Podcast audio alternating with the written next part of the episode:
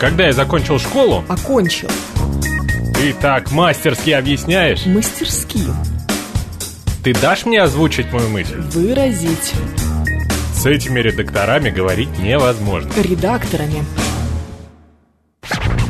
Говорит Москва, говорит правильно. Авторская программа Евгении Фоминой. Русский язык. Программа предназначена для лиц старше 16 лет. 12.06 в Москве, это русский язык на радиостанции «Говорит Москва». Меня зовут Евгения Фомина, мы в прямом эфире и пытаемся все-таки продолжать э, наш запланированный на сегодня эфир в том режиме, в котором, собственно говоря, и планировалось. Итак, наши координаты сразу же. СМС-портал плюс семь девятьсот двадцать пять четыре восьмерки девяносто четыре восемь. Говорит МСК-бот латиницей в одно слово, это мы в Телеграме, семь три семь три девяносто четыре восемь, телефон прямого эфира. Сегодня мы планировали разговаривать о том, э, как выглядит, э, как состоит, в каком состоянии находится русская литература на сегодняшний момент и что это такое. А, у нас сегодня в гостях должна быть а, писатель и публицист Анастасия Миронова. Что такое? Евгений Варкунов пока не может с ней связаться. Какая неловкость. Непонятно. Читаю пока что ваши сообщения и пытаемся на них э, ответить. Как говорит на мосту, осуществили диверсию или теракт, интересуется мастер. Мастер, вопрос с подвохом. Э, мне нравится, что другой, что один вариант, что другой, в общем-то. Какая уже разница? А, Анастасия здесь. Вот, я очень рада вас приветствовать. Анастасия Миронова, писатель, публицист, сегодня у нас в гостях. Анастасия, здравствуйте. Здравствуйте. Да. А, давайте говорить о том, что у нас а, сейчас с а, русской литературой, как вы ее оцениваете, и вообще, не только, кстати говоря, с русской. Знаете, я бы хотела, если честно, начать с а, вашего отношения к новой Нобелевской лауреатке. Анне Эрно. Читали ли вы ее? Я вот, честно говоря, никогда не, прежде не слышала, к моему стыду, но начала читать. Вот. Что скажете, читали и как относитесь? Да я читала, читала, значит, добрый день, что-то я да. немножко припозднилась к. Погодите секунду, я сейчас выключу радио. Да, я немного читала, скажет, у меня никакого отношения нет. И мне кажется, может быть, главное такое достоинство этой э, лауреатки в том, что она, может быть, как бы несколько выпала вообще вот из этого а, намешанного уже там какого-то ожидания бесконечного очередной политизированной премии. Это достаточно такая неполитизированная, по-моему, фигура. Абсолютно. Не, Права женщин. Не конформистская. И мне кажется, это, ну, как минимум, достойно какой-то радости, потому что я, например, смотрела список э, номинантов и рейтинги букмекерские, конечно, они производили удручающее впечатление, особенно со стороны России, которые, боже ж ты мой, вот мне 38 лет скоро, из них, наверное, чуть не 20 лет, Россия все ждет, что премию дадут у Людмиле Улицкой. За что, почему, мне совершенно непонятно. И каждый год одно и то же я слышу. Каждый год я нервно заглядываю, думаю, неужели ждали? И тот факт, что даже там Людмиле Улицкой, при всем моем уважении к ней, не дали эту премию, в общем, уже хорошо. Я думаю, что фигура хорошая. Как минимум она может говорить о том, что, возможно, там где-то одумаются и поймут, что ну, нельзя вот на этой проторенной лыжне конформистской так долго ехать. А есть ли у нас, на ваш взгляд, сейчас потенциальный кандидат на Нобелевскую премию по литературе? Ой, мне как-то задавали такой вопрос. Вы знаете, я бы Водолазкину дала. Вот, то есть, не, я бы не дала, если бы ему дали, мне бы не было стыдно, потому что это вот моего такого типа и моего представления о большой литературе писатель, фундаментальный, лингвист, литературовед, э, замечательный такой стилист. Вот если бы Водолазкин получил, я думаю, это было бы заслуженно и справедливо, и по крайней мере, он хоть сколько-то известен. Может быть, Шишкин, но он, мне кажется, немножко не дорос, и наверное, уже не дорастет, потому что впал тоже в какую-то такую политическую агитацию. Имею в виду Михаила Шишкина. Да. Если бы Водолазкин, это было бы, наверное, для русской культуры, и для нашей литературы очень большим большим шагом вперед. Друзья, я напоминаю, что вы можете присоединяться к нашему с Анастасией диалогу. СМС-портал плюс семь девятьсот двадцать пять четыре восьмерки девяносто четыре восемь. Говорит МСК Бот латиницей в одно слово. Это мы в Телеграме семь три семь три девяносто четыре восемь. Телефон а, прямого эфира. Еще у нас идет трансляция на нашем YouTube канале, в нашем Телеграм-канале и в нашей группе ВКонтакте. Везде можно на нас посмотреть. Вот, кстати, а, логичный и очень ожидаемый вопрос от Елены. Дорос ли до Нобелевской премии Пелевин, по вашему мнению? Пелевин? Пелевин? Да, Пелевин. Мы имеем в Ну виду что Виктора. Пелевина, не Александра. Я, нет, я поняла. Не, не, ну, я не знаю, это какой-то несерьезный вопрос. Вы знаете, я Пелевина Виктора не читаю, наверное, с э, начала 2000-х годов. И у меня возникло подозрение, что эм, он, я не знаю, может быть, он какой-то кабальный контракт заключил с нашим самым большим издательством, потому что какой-то человек, как часы, каждый год выдает по роману. Каждый год в сентябре, да. все, все меньше друг от друга отличаются. И я очень давно его не читаю. И я, мне кажется, я по заголовкам уже могу сказать, что нет, конечно, никакой Нобелевской премии он не достоин. Не знаю, это все непонятно. Меня очень... Я не помню, по- по- застали вы или нет такой, такой казус. Несколько лет назад кто-то из редакторов, который работал непосредственно с Пелевиным, лид-редакторов а, в каких-то благородных порывах, чтобы проиллюстрировать, что вот Пелевин была очередная какая-то сумбурная волна а, всяких теорий о том, что Пелевина не существует, что это, в общем, там как чье- чье-то альтер и она выложила переписку с Пелевиным, а, в которой там пок- показывала, как они текст согласовывают. И я была поражена тем, насколько он безграмотный. Да вы что? Вот. Да, да, это где-то есть. Почитайте. Я почему-то и редактора его имя забыла. Какая-то известная женщина, но у меня совершенно выпало из головы. Ну, там какие-то ошибки. А она несколько писем таких совершенно маленьких рабочих из пере- переписки из почтовой выложила, и по ней стало понятно, что как-то, ну, наверное, в этом Пелевине как минимум редактора не меньше, чем самого Пелевина, и он как-то жу- жутко и безобразно мне показался именно орфографически, пунктуационно неграмотным. Какая гадость. Лимонов тоже был неграмотный. Писал, как только Жижа завел, сразу все узнали, что он неграмотный. Но поэтому как-то вот ему не мешало это состояние. А вот Ой, мы сейчас с вами на мешало. скользкую дорожку встаем. Получим, мне кажется, от наших слушателей много интересных, эм, интересных каких-то заявлений в области именно отношения к Лимонову. Как вы к нему относитесь? Я-то знаю как. Но давайте слушателям нашим расскажем. Отношусь я к нему прекрасно, как а, к литератору и, вот, собственно, как уже как, как политик. Он, я, я с ним была очень плохо, к моему сожалению, знакома. Вот, но была я с ним знакома, я его видела. Я знаю, что это такой очень вздорный человек, который к старости лет стал совсем невыносим даже там, для своего близкого окружения. Но это, конечно, большой наш литератор, и, может быть, вот как бы из тех, кто вот в последние годы жил, это, конечно, крупнейший наш литератор, писатель.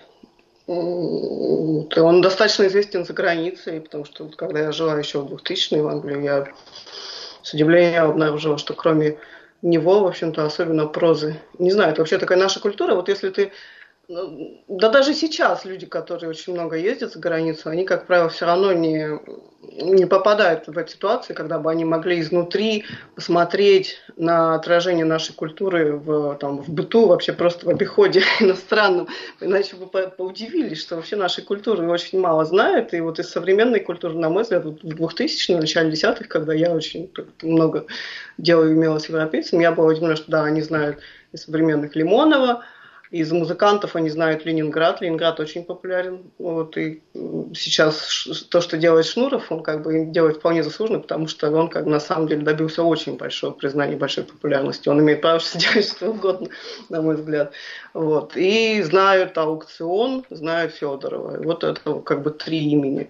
Лимонов один из них. Эдичку знают более-менее все. А, Мы привыкли гордиться своей такой классической русской литературой. Все говорят, что знаем Чехова во всем мире, знают во всем мире Толстого и Достоевского. Но после Толстого, Достоевского и Чехова было много чего другого интересного. И вот, судя по всему, только Лимонов и добился успеха здесь, как по вашим наблюдениям. Или кто-то Ну, все-таки еще. Ну, смотрите, Рубина переведена на большое количество языков и вроде как неплохо продается. Я немножко не услышала, что... Дина Рубина. виду? А, Дина Рубина. Ну, я не знаю, насколько, ну, как бы...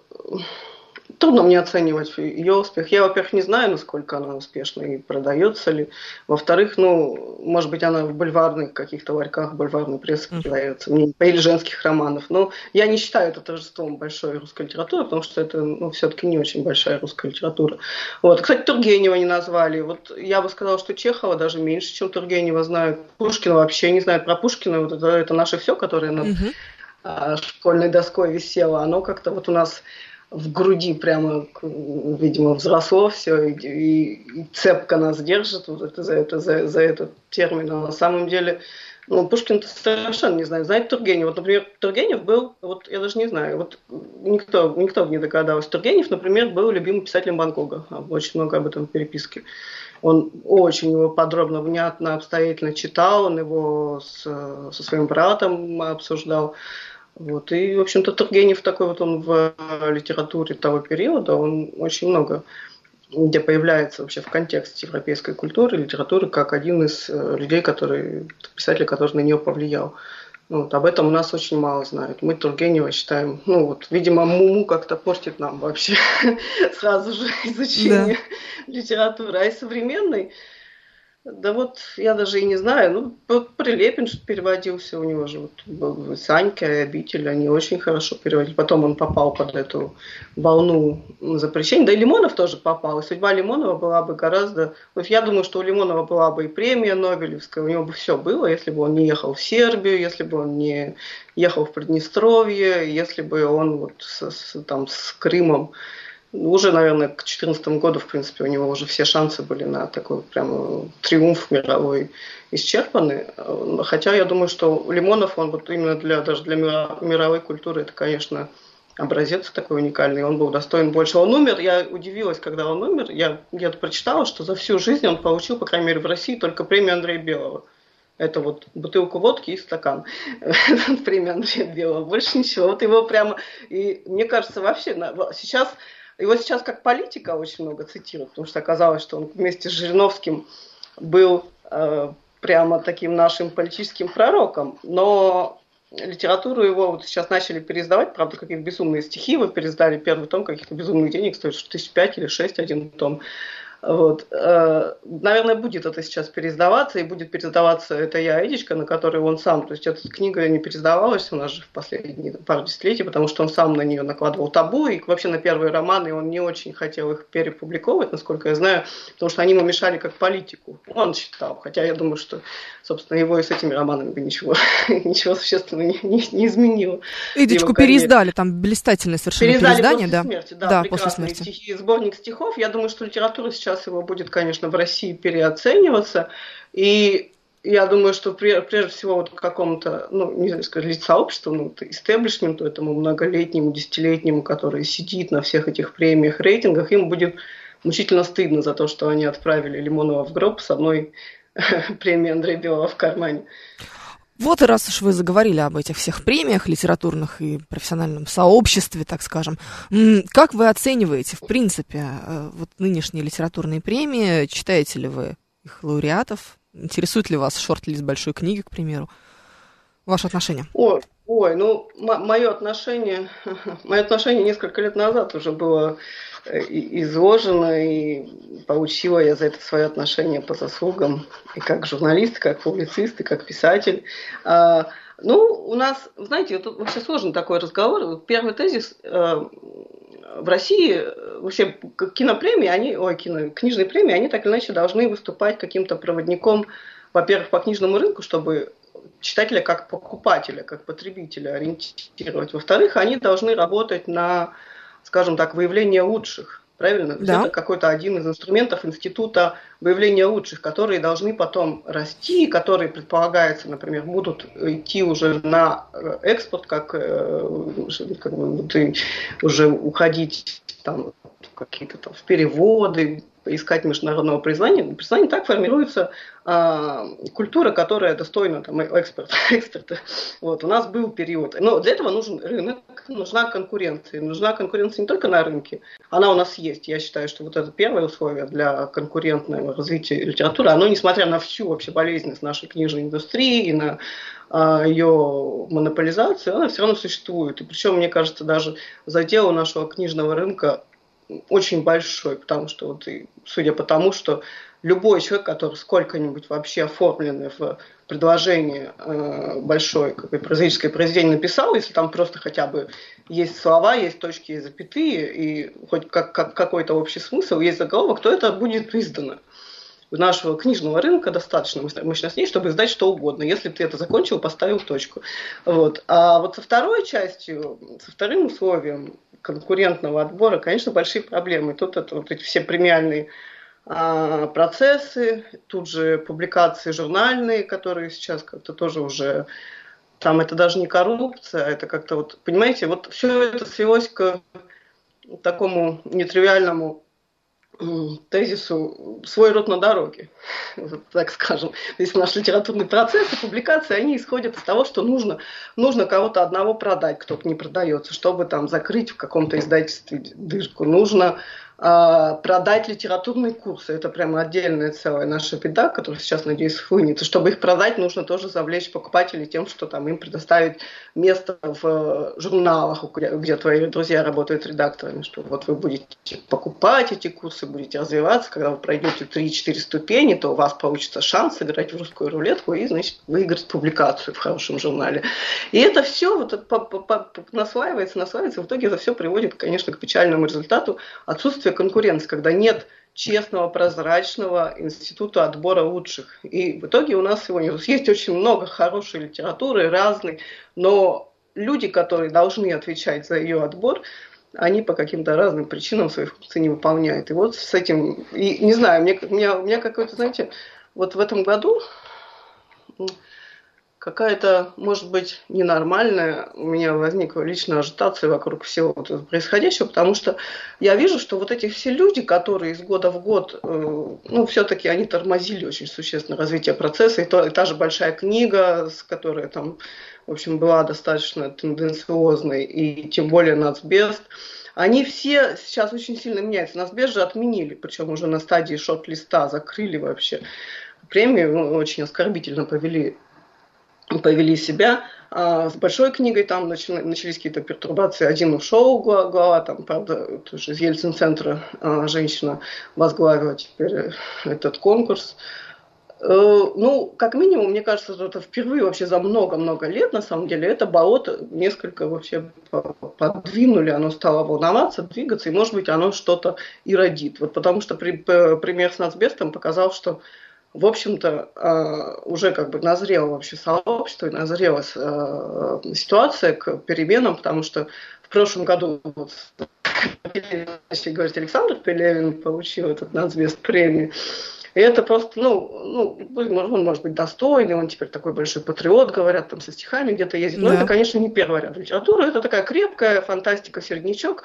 И все понимают, ну, не знаю, там не очень красиво об этом говорить в эфире, но там была, все понимают, если в Петербурге, почему он это получил. Потому что это там череда отношений, обязательств спонсоров, а, учредителей этой премии, которые привели их многолетние взаимоотношения, их долги, их взаимозачеты. Совершенно такая кухонная, просто закулисная ситуация привела к тому, что вот надо было дать именно э, автору именно этого издательства премию обязательно.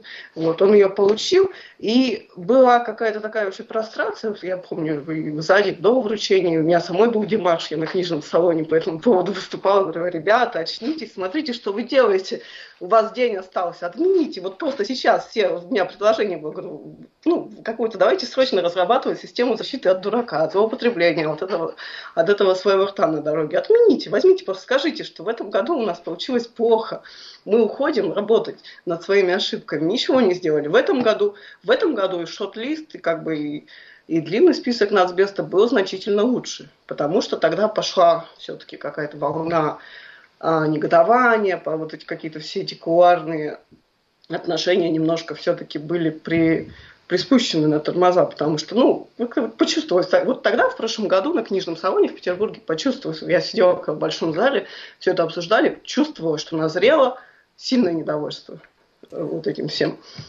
И в этом году они поменялись, но поздно, их закрыли.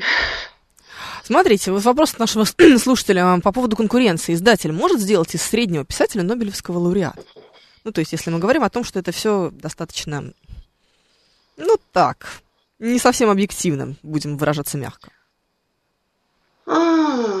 А, издатель, наверное, не может может сделать, вот мы с вами тут уже наблюдаем теперь, вопрос интересный, потому что мы с вами сейчас прямо, можно сказать, в режиме реального времени наблюдаем, кто на самом деле, как в России делает Нобелевских лауреатов. Вот у нас новая газета была с Дмитрием Муратовым, потом э, мемориал. Это вот как бы все люди одной среды, на которых работала, я думаю, и того, и другого Нобелевским лауреатом сделала одна и та же какая-то вот э, среда, которая в России там представлена, была представлена до недавнего времени известными людьми, ныне разбежавшихся, кто, кто по лондонским отелям, кто кому менее повезло, тот под тбилисским хостелом, и они как-то вот...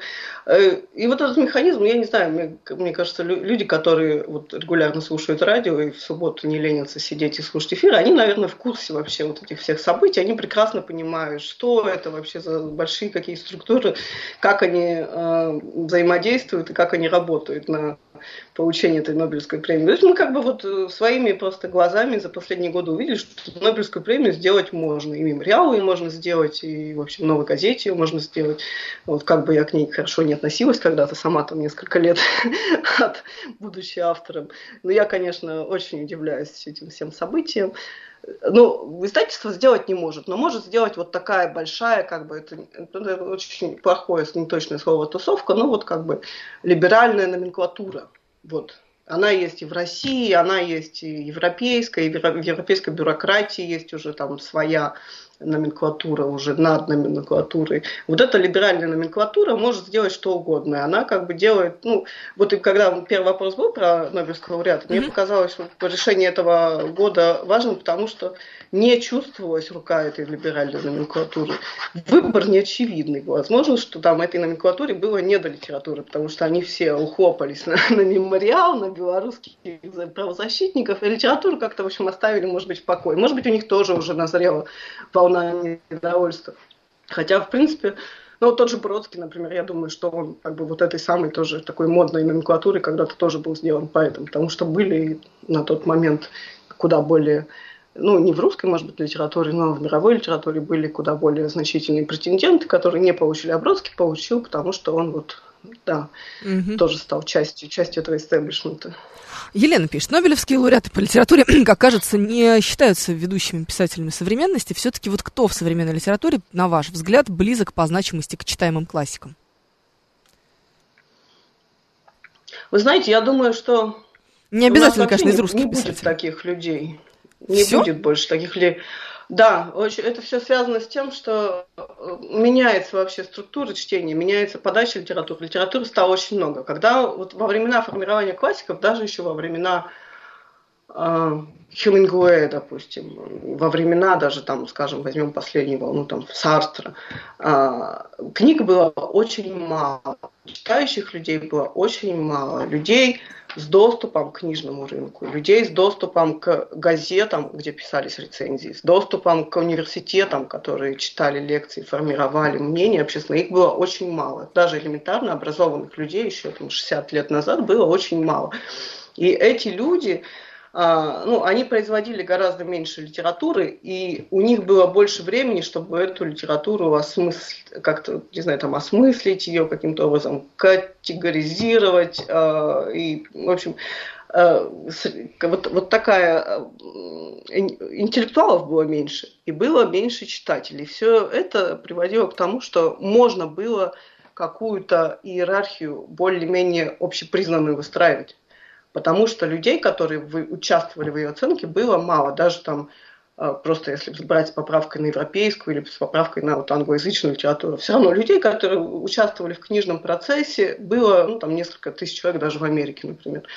Э, сейчас совершенно другое. Сейчас очень много книг, очень много новинок. Э, я не представляю себе. Ну вот у нас есть несколько больших вот писателей. Водолазкин тоже, там, Юзефович, да, ну, Прилепин уже там что-то больших книжек пока давно не, не, не, нам не поставлял. Иванов. И как бы, ну никого из них ты не назовешь классику, потому что они, ну там год-два они держатся где-то в обсуждений, потом их сметает волной рынка. Может быть, это изменится, может быть, люди устанут э, следить за, за вот этим э, новинками. Да. Мы продолжим это обсуждение через несколько минут после выпуска новостей. Анастасия Миронова, писатель и публицист сегодня у нас в эфире. Не переключайтесь. Говорит Москва, говорит правильно. Авторская программа Евгении Фоминой. Русский язык. 12.36 мы продолжаем. Евгения Фомина, русский язык, радиостанция «Говорит Москва» и Анастасия Миронова, писатель и публицист у нас сегодня в гостях. Разговариваем о русской литературе. Анастасия, а давайте поговорим о том, что сейчас происходит у нас, вот то, те процессы, которые мы можем наблюдать прямо сейчас своими глазами. С начала спецоперации на Украине мы вдруг внезапно обнаружили большой интерес к патриотической поэзии. Наши коллеги с телеканала «Арти» делают большой поэтический вечер. А, патриотически настроенные писатели приезжают в Донбасс, чтобы выступать там со своими стихами, и это как будто бы пользуется спросом. Что это такое? Это новая русская поэзия или это просто, просто мода? Я думаю, это мода. И так, почему-то я сама себя слышу. Да, Вообще, как такой вопрос сложный, и с каждой даже неделей, наверное, все сложнее на него отвечать, когда ты смотришь, что и проекты Арти, ну это вот последние, они да. в Петербурге тут делали вечер поэтический, и вот проекты Первого канала, которые сразу два их уже сделали, и оба провалились, они как-то вот, да, все почему-то пошли мимо. Вопрос, вот вы знаете, мне кажется, на этот вопрос надо отвечать как-то вот э, с каких-то исторических сравнений вот у нас был период, вот, а, как бы, с одной, один положительный момент, безусловно, во всем этом есть, что у нас, как бы, вот то самое болото, с которым я борюсь, и уже с этой борьбой, наверное, всем надоело, а это болото, оно немножко, как бы, да, вот, и, и вот эта премиальная либеральная литература, они немножко стали покачиваться в своих собственных волнах, в этой тенете, потому что, конечно, ситуация последних лет была очень тяжелая. И объективно надо говорить, что и вот эти патриотические товарищи, и левая поэзия, потому что у нас же не только, у нас литература, если вот ты заходишь э, там, в магазин книжный, то кроме книжек Старикова, которые, в общем-то, не совсем литература, и там этого Прилепина, э, который тоже там с каким-то большим боем стали сейчас публиковать последние его книги, у нас Остальная вся литература получается такая резко либерально политизированная. Э, но это же противоестественно. Не может быть, чтобы, вот, например, если в стране э, на самом деле среди населения там один расклад политических предпочтений, а литературная вся верхушка, интеллигенция не может попросту не отражать этот расклад, не может быть, чтобы она вся была сплошь либеральной. Это были как раз работали какие-то вот эти внерыночные а, механизмы, которые отбору, там, скажем, лучших мешали. Я сама на себе тоже испытала, когда у меня вышла книга с таким тяжелым отзывом о 90-х литературной, о Ельцине, где у меня там ребенок прямо сидит и в 95-м году говорит, что они не будут плакать, если Ельцина убьют. Я сама на себе испытала, как работает эта большая махина, которая тебя замалчивает, который очень неудобно начинает с тобой говорить. Вот, мне, ну, при том, что я все-таки еще не была таким, скажем, патриотическим автором, я не пишу стихов про Донбасс, и то меня это коснулось. Я поняла, что да, вот есть, есть этот какой-то внутренний механизм сдерживания, который отсеивает таких вот людей не совсем либеральных. А уж когда там у меня какой-то Димаш начинался с новой газеты, то на моей литературной карьере ну, пришлось как бы как минимум поставить паузу, потому что это все оказалось очень связано. И все эти люди, они оказались очень связаны, которые делают и литературу, и общественное мнение. И это хорошая, конечно, а, ситуация, когда, вот как я говорю, вот не было бы счастья, бы несчастье помогло, столько всего хорошего у нас в ИСПИ произошло на самом деле, благодаря тому, что уехало много плохих людей. Ну или просто, может быть, они люди хорошие, но их влияние на культуру было плохим. И вот пошли эти э, патриоты да, у нас в телевизор. С одной стороны хорошо, но с другой стороны, как мы видим, ничего они пока хорошего не породили. Почему так? Я не знаю, может быть, вот смотрите, для примера, там, э, вообще литература, вот самая лучшая литература, если взять там русскую литературу, самая лучшая литература всегда развивалась во времена, как ни странно, застоев, таких тяжелых, мрачных каких-то времен, когда не было больших войн, не было потрясений, не было ничего. Сама революция по себе, например, 17 -го года, не породила, вот сама ежеминутно, вот как бы в том своем времени не породила каких-то больших хороших писателей. Настоящая литература началась уже там после НЭПа большая, хорошая. Вот, либо, уже, либо там дописывалась и списывалась, потом стрелялась и вешалась литература дореволюционная. Да? Серебряный век – это вот как бы такое как раз застойное время. Золотой век, застой. Вот сейчас тоже наша там литература, возвращенная литература, даже если там иммигрантская литература, подпольная, 70-х, сам издат, это тоже время застоев. То есть расцвет нашей литературы был застой. И современная наша литература, в 90-е наша литература не породила ровным счетом ничего хорошего. двухтысячные плеяда была, вот там, может, тех, кого мы называли, Юзефович, э, Водолазкин. Это все время спокойного. Почему, вот почему-то, да, как бы большая литература любит спокойствие. Может быть, этот процесс, который сегодня немножко там как-то вообще болото раскочегарит, раздвинет, может быть, он просто откроет какие-то горизонты. Но вот я не вижу, чтобы э, конкретно в всем, всем моменте что-то породилось. Поэтому не порождая вот такие события и такие окна Авертона, скажем, в культуре, они не порождают больших имен, потому что в них лезут все. Вот если мы включим телевизор, мы увидим, что в этом телевизоре кого только нет. Это просто ужасно. Ты включил выключил. На одного-двух хороших поэтов там было столько всякой ерунды. И по части поэзии, и по части музыки, которых туда берут, потому что они вроде как исповедуют правильные идеи. Ну да, очень много людей хороших, очень много людей не в культуре тоже, не в литературе, а в, там, в любых сферах жизни исповедуют правильные, хорошие взгляды, они хорошие семьянины, у них, например, там какие-то достойные, достойное поведение, достойная семья, но это не значит, что они должны становиться лучшими, только поэтому. И вот этот момент, он, конечно, очень портит все, потому что на одного-двух людей, которых когда-то культура, ну, там, по разным причинам замалчивала, которых не пускала в телевизионный эфир, потому что там какие-то свои... Это, это не цензура, конечно, политическая была. Почему патриотов не пускали? А потому что просто, ну, как бы, да, там другие были правила, были между собойчики. Но сейчас на одного получается 10 бездарностей. И он снова, та же Толгарева, да, и она снова тонет в этом потоке. Сначала там она тонула в потоке либеральных каких-то бездарностей, которые занимали книжные рынки. Ну, теперь она утонет в потоке своих же там единомышленников. Знаете, никакой. нет ли у вас такого предположения, знаете, сейчас вот наверняка либерально настроенные наши слушатели или либерально настроенные не наши слушатели сказали бы, что дело в том, что такой средний русский, обыкновенный, вот такой вот народный патриот, он, в общем-то, не сильно нуждается в литературе. Что Россия перестала быть самой читающей страной, что все равно, значит, человек, который стоит у станка на заводе и ходит, действительно ходит ногами голосовать за Путина и готов поехать с автоматом э, воевать в Донбасс, сейчас, ну, книжки нафиг не нужны.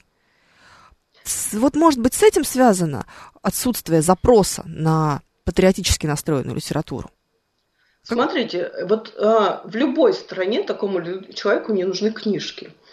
А, в любой. И это первое. Второе. В любой стране а, такой человек, который там где-то на заводе какие-то трубы прокатывает и собирается потом значит, в военкомат идти, в любой стране эти люди на самом деле исповедуют разные взгляды. Я думаю, что среди них, вот если как бы, ну, ну собственно, это не, не голословный тезис, все это изучается, изучено давно, среди них примерно такой же расклад политических сил, как и среди там, литературного истеблишмента. Ну, там 10-12% России э, стабильно людей исповедуют, вот, скажем так, я бы сказала, там, остро-либеральные взгляды.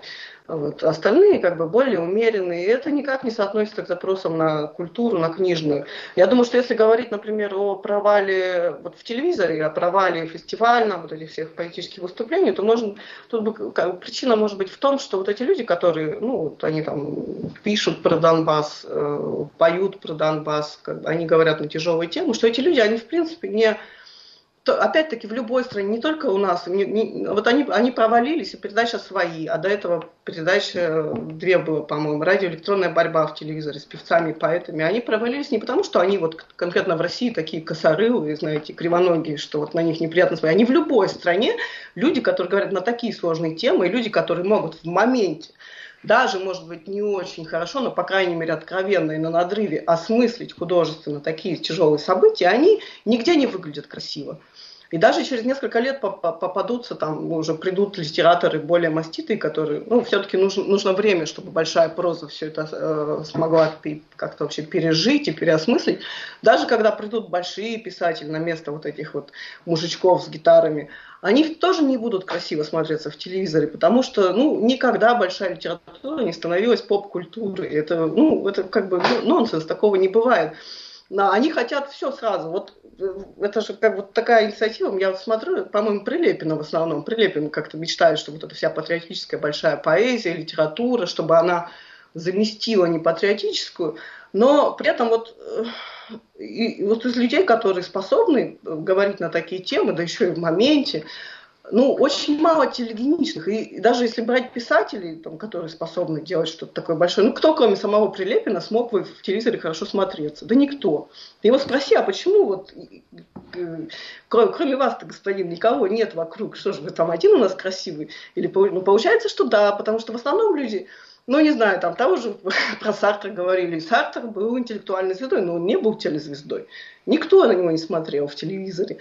И, и так и будет всегда. У нас не будет больших писателей, больших поэтов, которые, на которые, за которыми массы с удовольствием наблюдали. Потому что эти люди выглядят не так. Они некрасивые, у них нет времени следить за своей внешностью, у них нет времени на артистическое мастерство. Поэтому, может, среди них есть звезды, но телевизор это не самое лучшее место для выявления таких литературных талантов.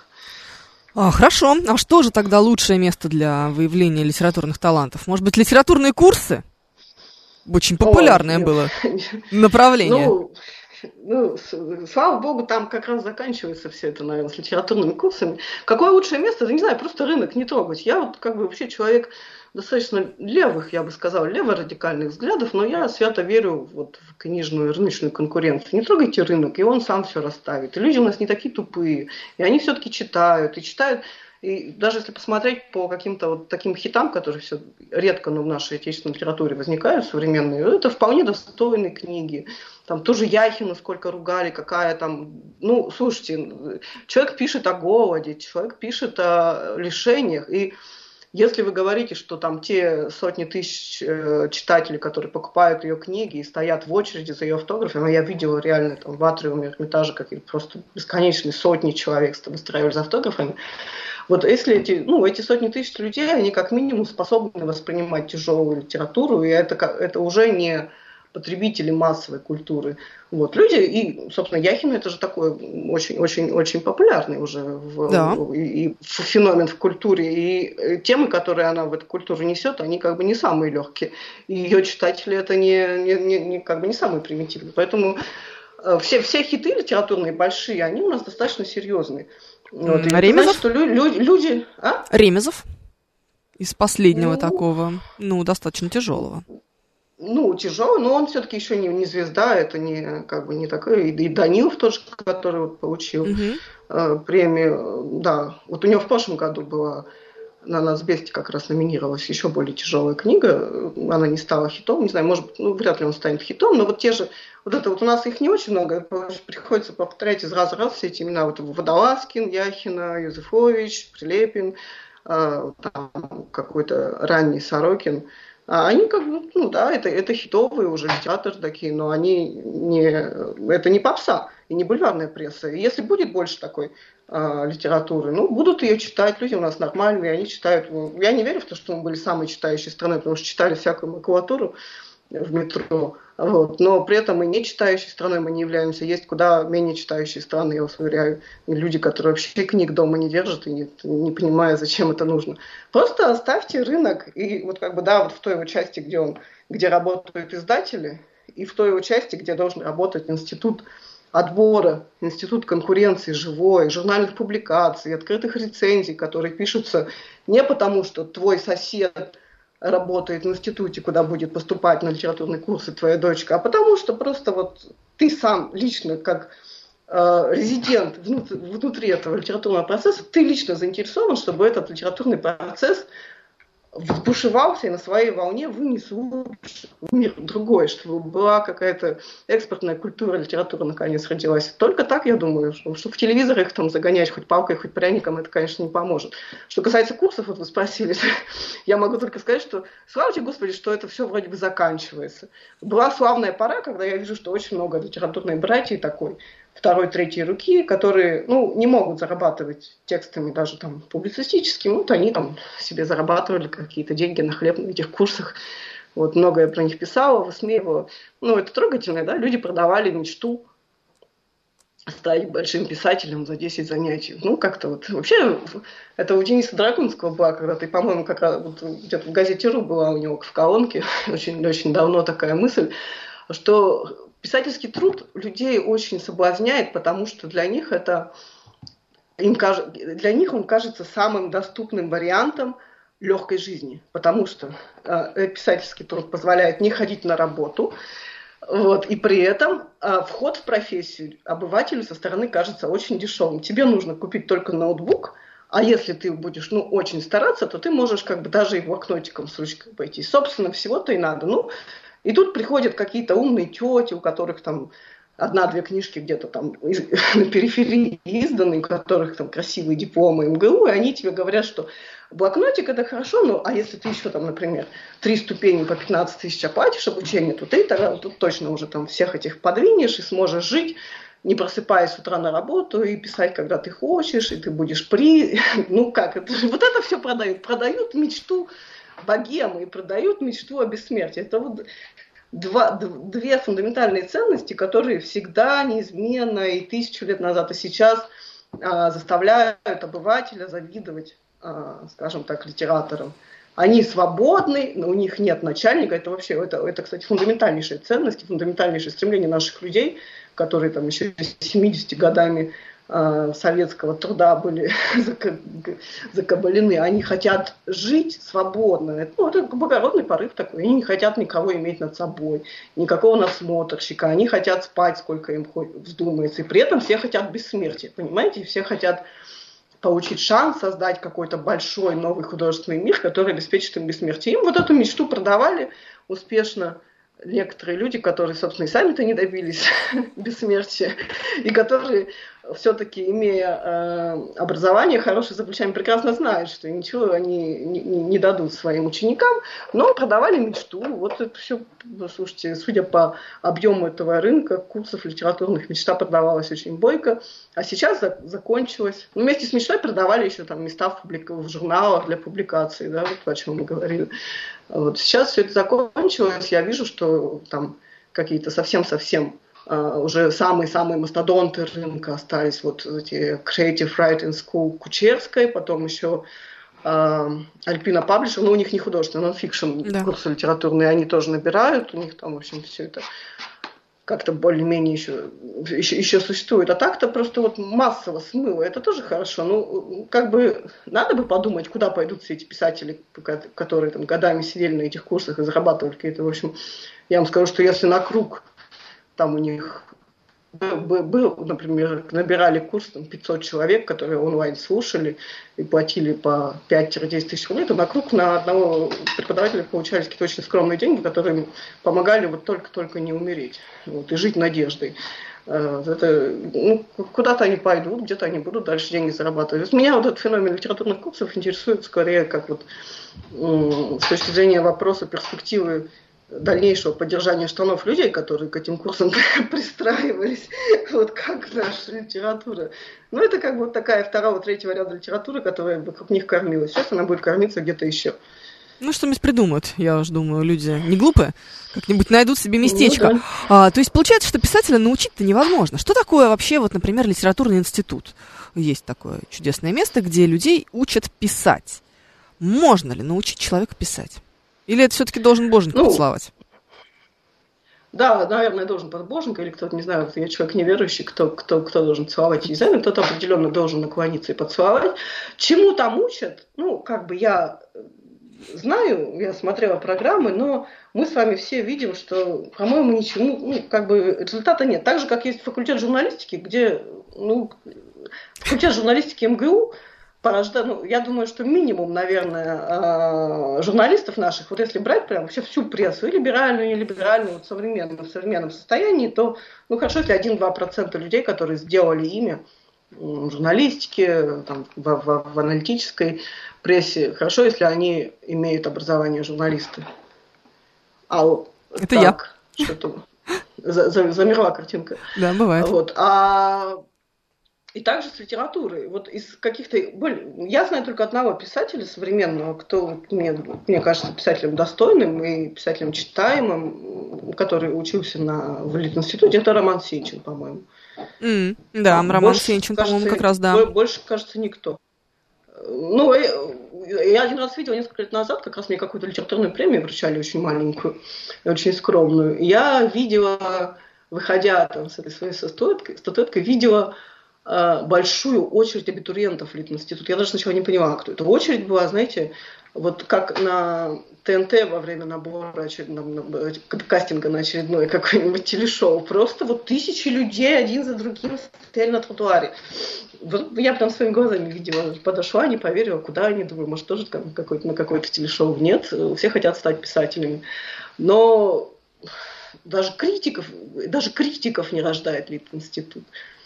Mm. Потому что научить, научить, наверное, нельзя. А, почему, если ты пишешь литера... развлекательную литературу, тебя автоматом вычеркивают из интеллектуалов? А вот если пишешь про голод и лишение, то значит гений. Это вопрос от нашего слушателя. Ну, я, а кто сказал, что автоматом вычеркивают? А, если ты развлекательную литературу пишешь, тут по-другому работает. Вот я, например, мне развлекательно, весело писать легко. Ну, любой человек, который как-то более-менее пишет, он и зарабатывает трудом. Вот я вообще ничем никогда в жизни не зарабатывала, кроме как вот, писательским трудом. Раньше такое слово, вот и публици... журналистов, публицистов, людей, которые вели всякие эссе, а, их все и, и писали романы, и всех называли красивым словом литератор. Вот очень хорошее слово, его, его сейчас уже забыли. Вот таким литераторским, не литературным, а литераторским трудом я зарабатываю. Я уже давно поняла, что Самое легкое, самое хорошее это писать бойко, чтобы вот прям весело, бойко от, зубов отскакивало. Вот, и, и пошла плеяда вот этих вот писателей. Ну, это там как бы бульварная легкая литература, потом был ЖЖ, потом началась целая плеяда в Фейсбуке таких людей, которые потом из соцсетей, из ЖЖ в литературу вынули, потому что они писали бойко. Их они, их считают легкой литературой не потому, что они пишут о веселом и легком, а потому, что, наверное, все-таки какой-то гамбургский счет существует, и люди, которые немножко в литературе понимают, они понимают, что это самая легкая работа. Писать о голоде сложно, написать книгу той же Яхиной о голоде, чтобы и заставить 100 тысяч человек ее прочитать, куда более сложная работа, чем написать там сборник каких-нибудь бойких, бойких легких рассказов в жанре легкое перо. Это правда. И поэтому, поэтому Яхина э, считается хорошим, ну, среди понимающих людей считается все-таки большим литератором, а люди, которые пишут э, какие-нибудь там анекдоты и капустники и просто веселые байки на легкие темы, они считаются литераторами не очень хорошими, потому что у них меньше мастерства. Это как вот Жигули, может быть, и те, и другие машины хорошие, но как бы Жигули едет 120, и на этом все. А БМВ едет 250. И, и, и ты как бы ничего с этим не сделаешь. И здесь также. Все сразу же видно. Значение премия какая-нибудь имеет сейчас? Вот вопрос от нашего постоянного слушателя Виталия Филипп пишет. Это имеет значение Нобель или какой-нибудь золотое перо Рязани? Вот если человек пишет хорошо, людям интересно, то ведь большего и не нужно. Или призвание, ну, а это все равно важно? Знают? Ну, смотрите, сейчас значит, премия, по крайней мере, как бы вот в рамках национальных, да, и межнациональных премия – это такой указывающий перст. Потому что когда очень много новинок, очень много большой литературы, когда уже и вот этот вот шквал новинок уже на мусорный, мусорный ветер стал походить, нужен указывающий, указывающий перст, чтобы он показал конкретно этому читателю, смотри, вот в этом ворохе ерунды есть все-таки тот, на кого ты должен обратить внимание, потому что у тебя очень короткая жизнь, и ты, скорее всего, не будешь читать сотни тысяч писателей, которые в этом году издадут свои книги. И вот если этот указывающий перст не работает, то с премиями, собственно, ничего не получится, они ничего не дадут. У нас остается буквально 20 секунд, очень коротко. Вы читаете какие-нибудь телеграм-каналы или каких-нибудь критиков, которым доверяете? Да я много кому доверяю, но я особо их не читаю. Mm. Константина Мильчина читала, но он перестал писать о литературе. Он теперь пишет кулинарные рецепты. Что, в общем, тоже неплохо. Спасибо огромное, мне было безумно интересно. Анастасия Миронова, писатель и публицист, была у нас сегодня в эфире. Всего вам доброго, через неделю услышимся в русском языке. Меня зовут Евгения Фомина. Пока.